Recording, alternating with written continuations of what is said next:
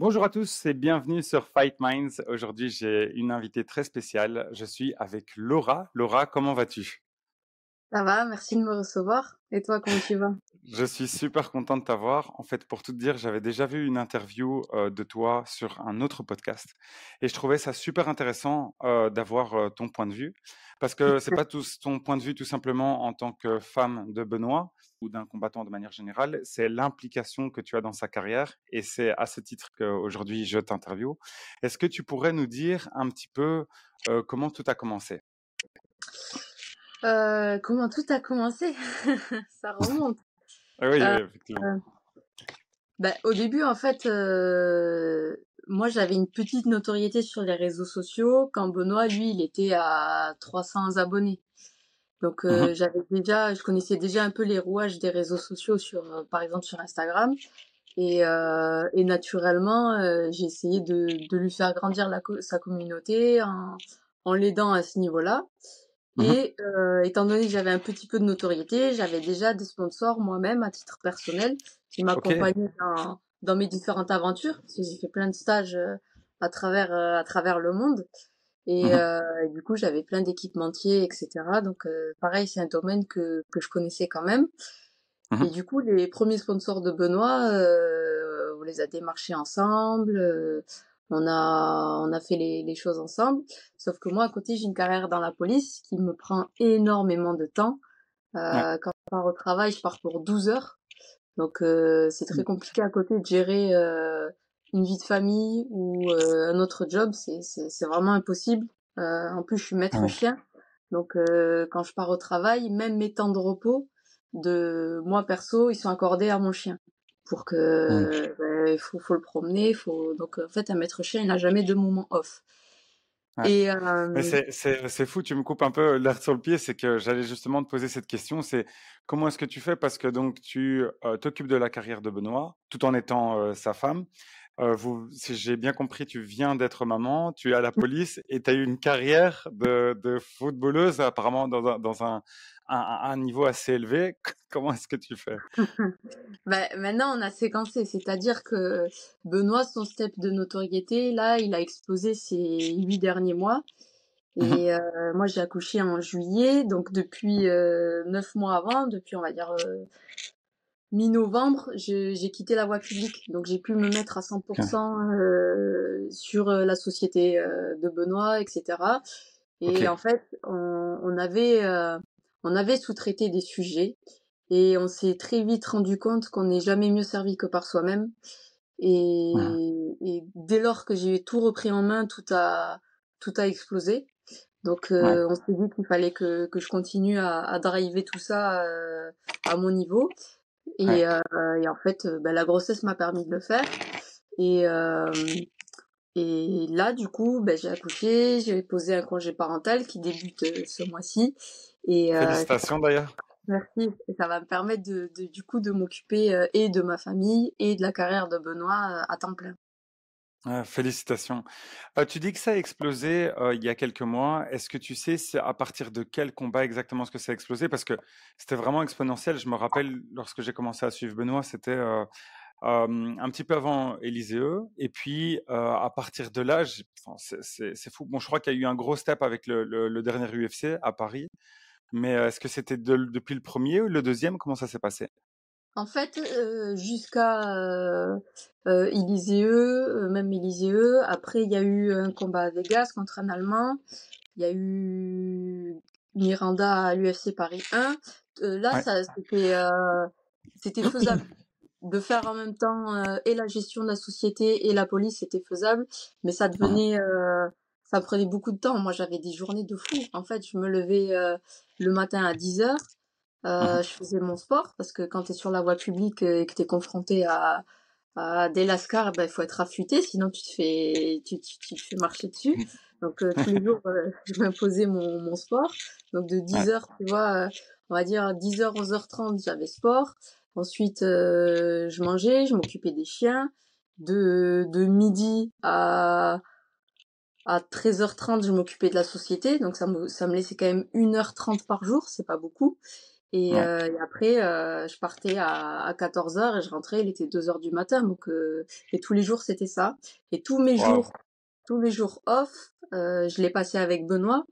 Et mais on avait des emplois du temps, je sais même pas comment j'ai tenu. C'est-à-dire que des fois, euh, je rentrais de, du travail à 2 heures du matin et euh, je devais avoir un vol à 7 heures du matin à Charles de Gaulle, donc à 2 heures de chez nous.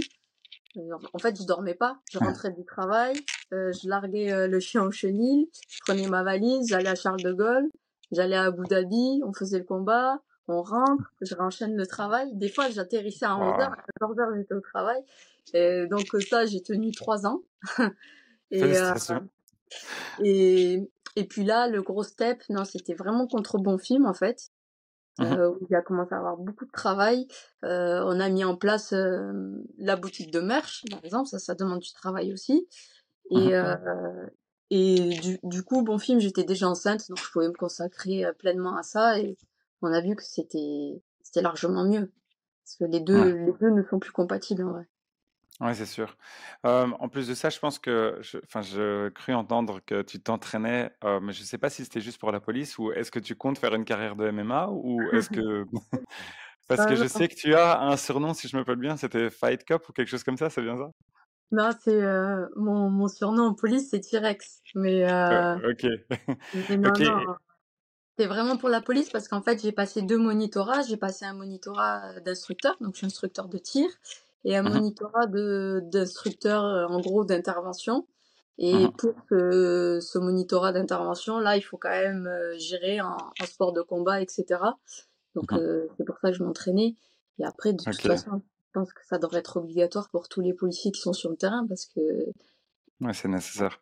le MMA, c'est hyper complet. Et même moi, j'ai vu décupler mes capacités euh, en six mois. euh, Je, je faisais plus les mêmes interventions.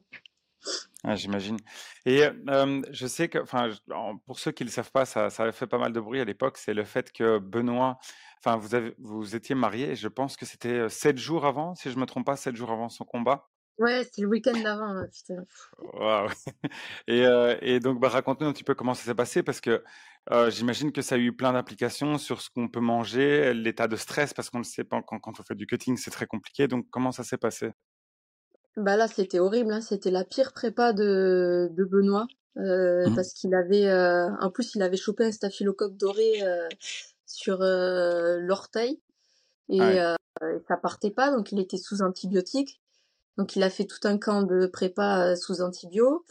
Euh, moi, j'avais des nuits au travail, c'était interminable parce que l'été, euh, ça enchaîne, tu vois. Donc des fois, tu fais des heures sup, tu rentres encore plus tard. Donc tu vois, il y a une nuit au début, je crois qu'il devait affronter un mec qui s'appelait Diagos et qui s'était blessé à la main. Et euh, tu vois, un soir, je rentre à 4 heures parce qu'on a eu des, des violences urbaines, tout ça. Et Benoît, quand quand je suis pas là, il dort pas en fait. Il est en sommeil léger, tu vois. Et, Ok. euh, et en pleine parce qu'il s'inquiète. Et en pleine prépa, Mhm. euh, bah, c'est relou pour lui, je comprends. Et euh, je rentre Ouais. à 4 heures, euh, il me dit ouais, c'est plus possible. euh, euh, tu crois que la femme à Diagos, elle rentre à 4 heures du matin du travail, il faut que je dorme. Donc tu vois déjà ça partait mal. Et Ouais. euh, et après donc voilà, il avait ça. On a migré euh, le camp d'entraînement à Montpellier parce qu'on s'est marié à Montpellier et on habitait euh, en région parisienne. Et euh, et ouais, il a eu des restrictions alimentaires. Après, il a quand même bu euh, un ou deux euh, verres de vin rouge, tu vois. Euh, il s'est couché, euh, je pense que quand il s'est couché, il était 3 heures du matin le jour du mariage, donc c'est pas non plus, euh, il était pas couché à 20 Euh, heures, quoi. ouais. Et, euh, et voilà, après, annuler, c'était trop compliqué. De toute façon, on n'avait pas les moyens financiers d'annuler un mariage de, on était quand même euh, à peu près 100 personnes. Ouais. Et, euh, Non, et toute la logistique, etc. je- Enfin, Waouh, félicitations à vous deux. Et je, je dis pas juste à Benoît, je dis vraiment à vous deux parce que avec tout le stress et, et tout ce que, hum, tous les aléas, tout ce qui est autour, etc., ça n'a vraiment pas dû être évident. Et réussir non seulement à y aller, mais en plus à faire une performance, c'est, waouh, c'est vraiment incroyable, super inspirant. mais tu sais, Hum, il y y a eu Paris, mais après, ça s'est enchaîné, en fait, parce que euh, ouais. ap- après Paris, il a combattu contre Bonfim. Euh, Mhm, moi, j'étais à 15 jours de mon terme. Donc, mhm. euh, autant te dire qu'il est parti, il était pas serein du tout à Vegas. Et, euh, et de- du coup, il rentre de Vegas, euh, moi j'accouche. Et la dernière nuit de, à la maternité, il la passe même pas avec moi parce qu'il a déjà démarré son camp pour l'UFC Paris 2 de Oh, septembre. Et l'UFC Paris 2, euh, mon bébé, il a trois semaines, tu vois. Enfin, c'est, oh, ça, ça tombe hyper mal, quoi. ouais. C'est fou, c'est vraiment fou, mais qu'est-ce qui, se passe dans ta tête? Déjà, je, je le sais, voilà, quand, on discute avec certaines personnes qui sont proches des combattants, ça peut être des amis, bah, femmes, enfants, enfin n'importe. C'est assez compliqué, mais en plus en étant enceinte, comment, comment est-ce que ça se passe? Est-ce que ça n'a pas une pression supplémentaire? Ah ouais, là, enceinte, il a fallu que je me... En fait, je peux pas me couper parce que c'est quand même moi qui gère beaucoup de, de choses à côté pour Benoît, tu vois, justement. Donc, je peux, je peux Ouais. pas euh, me permettre de dire, euh, bon, ben, cet adversaire, moi, je veux pas le voir, je veux pas... Puisque je Hmm, dois, je dois poster, je dois nani, je dois nana, en fait, c'est... Donc, ça. tu peux pas couper, donc j'essaye de me préserver au maximum. Et Mhm. euh, Benoît, là, il est parti à Vegas tout seul. Euh, j'ai pas tenté le, le diable. Et, Ouais. euh, et en fait, euh, mes parents, tu vois, ma famille, mon frère, tout ça, ils sont venus à la maison pour, euh, pour m'aider. Ils regardaient le fight en bas. Et moi, j'étais à l'étage dans la chambre, euh, dans le noir, tranquille. Et, euh, et j'avais, euh, Ouais. tu sais, Amin Ayoub euh, et sa femme, avec qui je m'entends super bien, et un autre Ouais. entraîneur qu'on avait là où on habitait avant, Mehdi, qui me, qui me racontait le fight, tu vois, mais Ouais. tranquillement, tu sais. Ouais, bah oui. là, là, Pour eux, vois, c'est il genre de bien, voilà, Nani, c'est bon, il a gagné, tu vois. C'est super, Ouais, donc c'est cool, c'est cool. c'est trop Et, mignon. euh, ouais. et, et donc, du coup, là, euh, ben, c'est encore plus spécial parce que, donc, là, maintenant, euh, tu t'occupes de sa carrière et, bah, tu, comment est-ce que tu fais? Est-ce que tu regardes les combats? Est-ce que, est-ce que, enfin, celui qui arrive là maintenant, est-ce que tu vas le regarder? Comment ça se passe? Ouais, ouais, non, moi j'ai toujours euh, accompagné euh, du mieux que j'ai pu, même en faisant des horaires de, de fou. Des fois, j'ai fait des semaines de 70 heures pour pouvoir accompagner Benoît euh, en fight, tu vois. Mhm. Euh, les seules fois où j'ai pas pu y aller, c'était parce qu'il y avait le Covid. Ouais, Vegas, tu sais, c'est à huis clos et les les places elles sont quand même à 2000 dollars. Donc à chaque fois que je vais à Vegas, je regarde le fight à l'hôtel, faut le savoir. ok.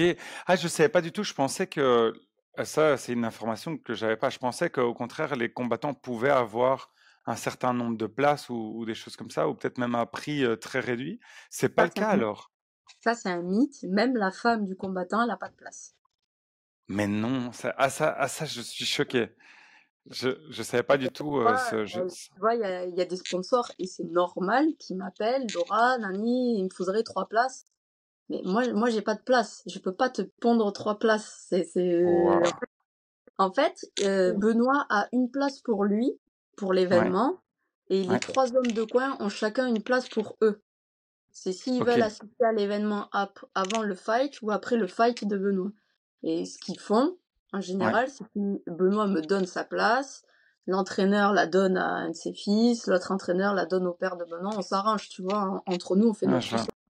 Mais on n'a pas de, de place. Après, il faut vraiment être dans le top 5 pour avoir un, Un un- des de réductions sur une, sur une dizaine de places. Ouais. Ok, donc dans pas très longtemps, alors euh, normalement tu devrais avoir des places. Ok, ça va. Ben, euh, parle-nous un petit peu de, euh, bah, de ce combat-ci. Bon, bien sûr, dans tout, ce- dans ce que tu peux, euh, ce que tu peux dire.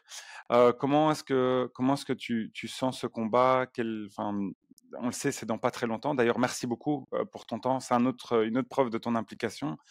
Euh, la semaine de, de, de, de préparation, tu, tu es en train de donner des interviews, donc c'est vraiment merci, merci, merci. Euh, qu'est-ce que, comment est-ce que tu le sens? Ben, moi, je suis pas objective. Euh, chaque fois, euh, chaque fois, je suis inquiète. C'est normal, hein. Euh, C'est moi, normal. je, tu vois là, je vais à, je vais à New York vendredi. Euh, en général, j'arrive toujours sur les fights, euh, veille de fight, euh, jamais avant parce que c'est le cutting. Et Benoît, euh, euh, même moi, hein, il souhaite pas que je sois là euh, sur cette période-là qui est très très difficile. Même moi, je pense que ça me ferait trop mal au cœur de, de le voir. C'est déjà si dur de le voir se taper dans une cage, alors euh, de le voir Ouais. 7 kilos en moins en, en 12 heures, euh, je, je sais pas si j'en suis capable. Ouais. Et euh, donc, euh, ouais, la, la Fight Week, c'est énormément de travail euh, derrière, hein, derrière le combattant, tout le staff euh, s'active. C'est ça. Et, et après, euh, après, j'en souviens plus la question.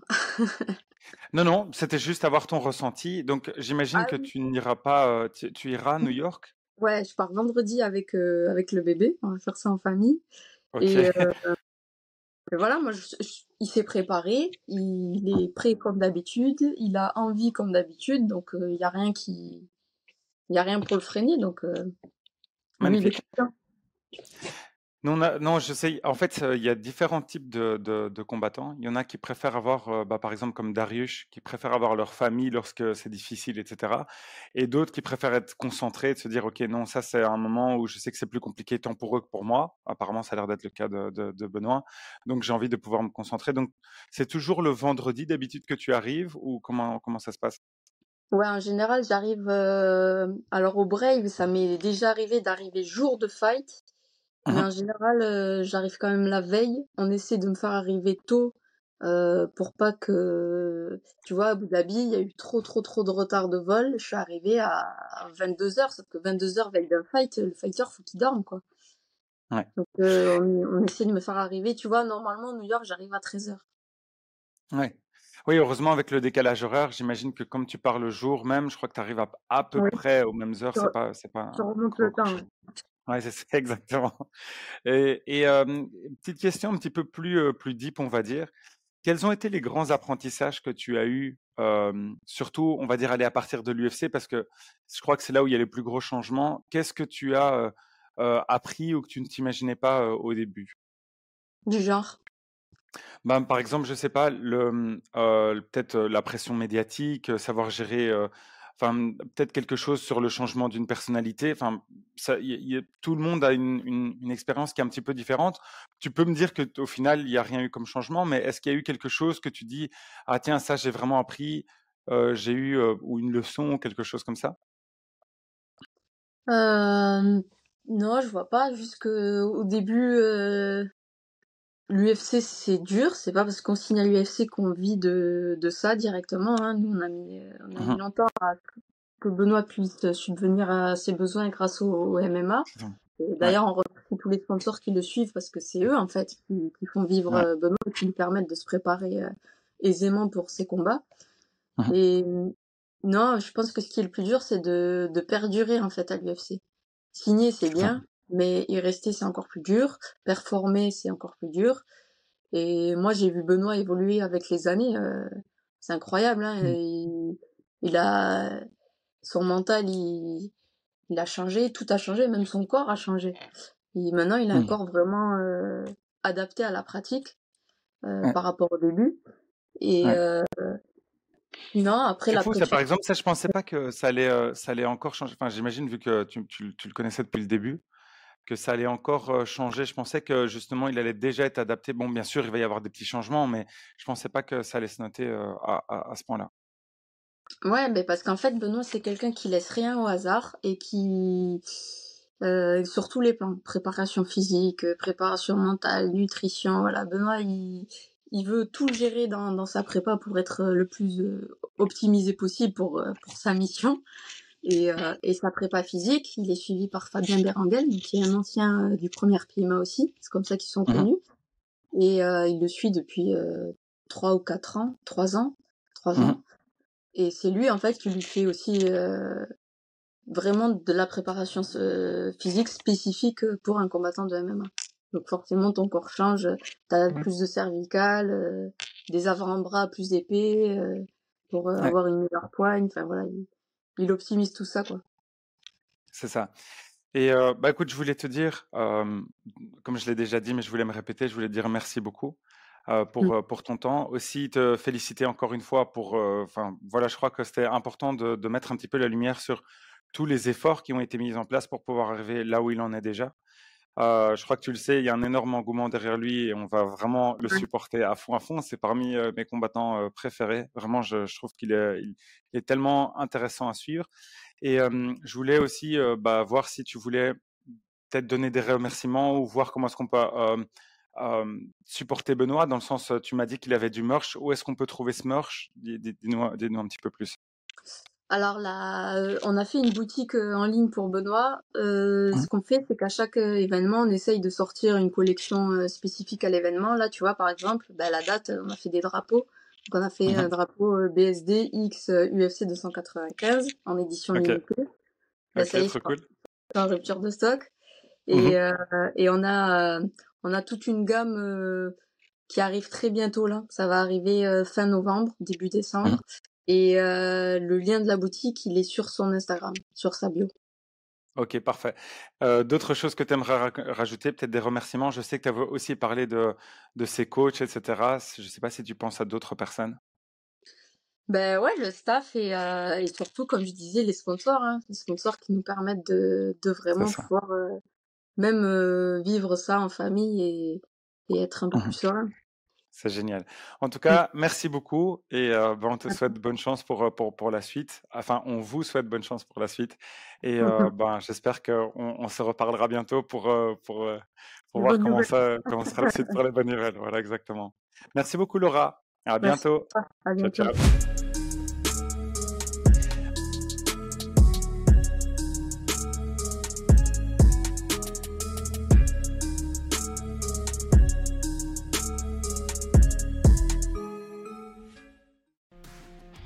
Et c'est tout pour aujourd'hui. L'équipe Fight Minds te remercie d'avoir investi de ton temps pour écouter le fruit de notre travail et de notre passion commune pour le MMA.